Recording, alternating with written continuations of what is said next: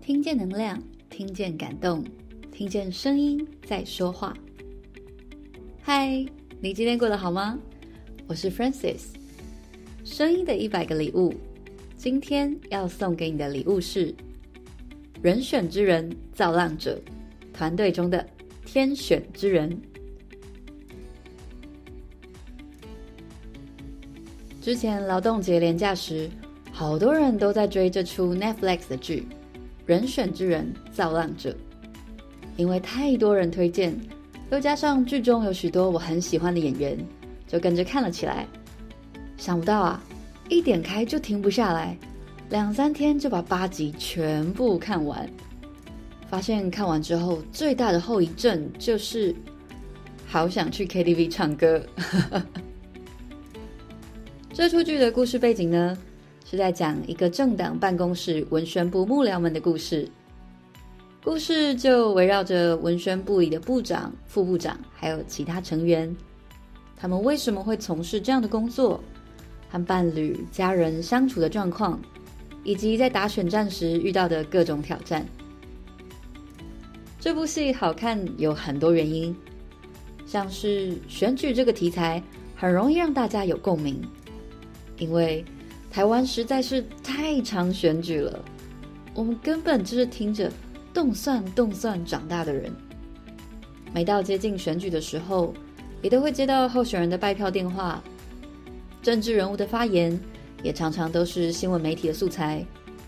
选举这个议题，整个充斥在我们的生活当中。再来。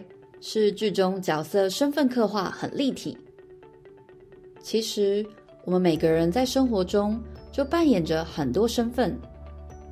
在工作场合上，会是职场伙伴的同事、上司与下属；在家庭中，是父母亲的子女，甚至扮演父母的角色；在人际关系圈里，则会有朋友跟伴侣的角色。在社会中，我们也是一个公民，而我们在演员的身上看到了他们在这些身份上的切换，就跟我们的日常一样，也就感觉格外的真实。最后一个部分是我觉得人选之人造浪者这个制作团队实在是太棒了，他们根本就是天选之人。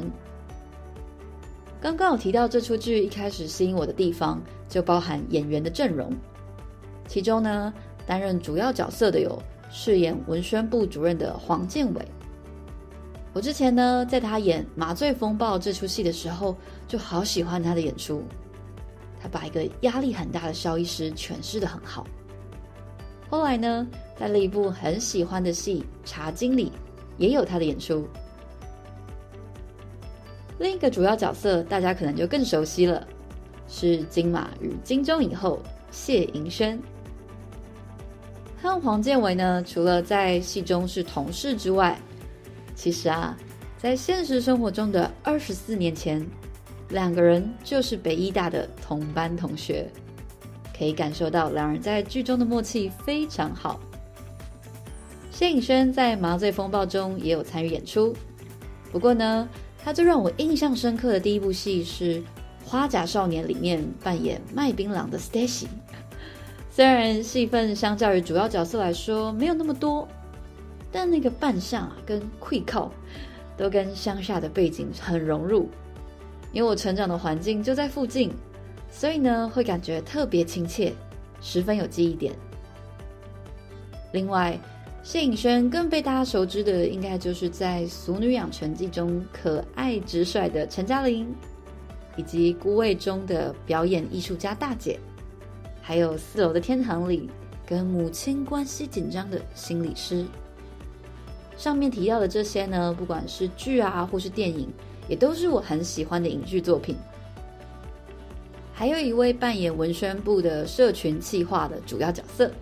是一位年轻亮眼的演员，王静。王静呢，在近几年讨论度很高的国片都有看到他的身影，像是气氛比较惊悚的《返校》，情节比较压抑的《瀑布》，还有也是今年年初上映的欢乐喜剧，关于我和鬼变成家人的那件事，都有看到他的演出。因为王静呢和贾静雯在瀑布里扮演的是母女，所以有一段人选之人的幕后花絮呢，就是剧组就跟王静说：“哎，你妈来看你了。”其实啊，是贾静雯来探班。而导演林君阳来头也不小，之前讨论度极高的《我们与恶的距离》，以及细腻精致的《茶金》，都是由林君阳来指导的。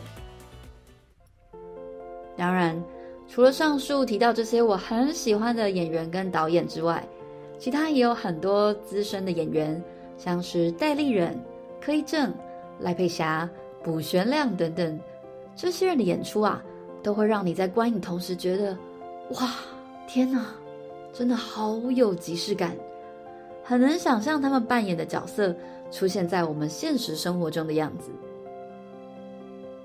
这出由天选之人团队打造出的人选之人，内容融合了台湾生活常见的元素，演员的对白十分亲切自然，有很多句子都让人很有感触。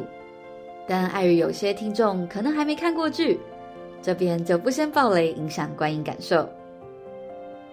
戏里的情节也包含了生活中的各种议题，像是办公室的同事与长官、下属的对应文化，女性面对职场的性骚扰，夫妻之间的家务分工，含蓄传统型父母的沟通方式，对于废死议题民众的想法等等。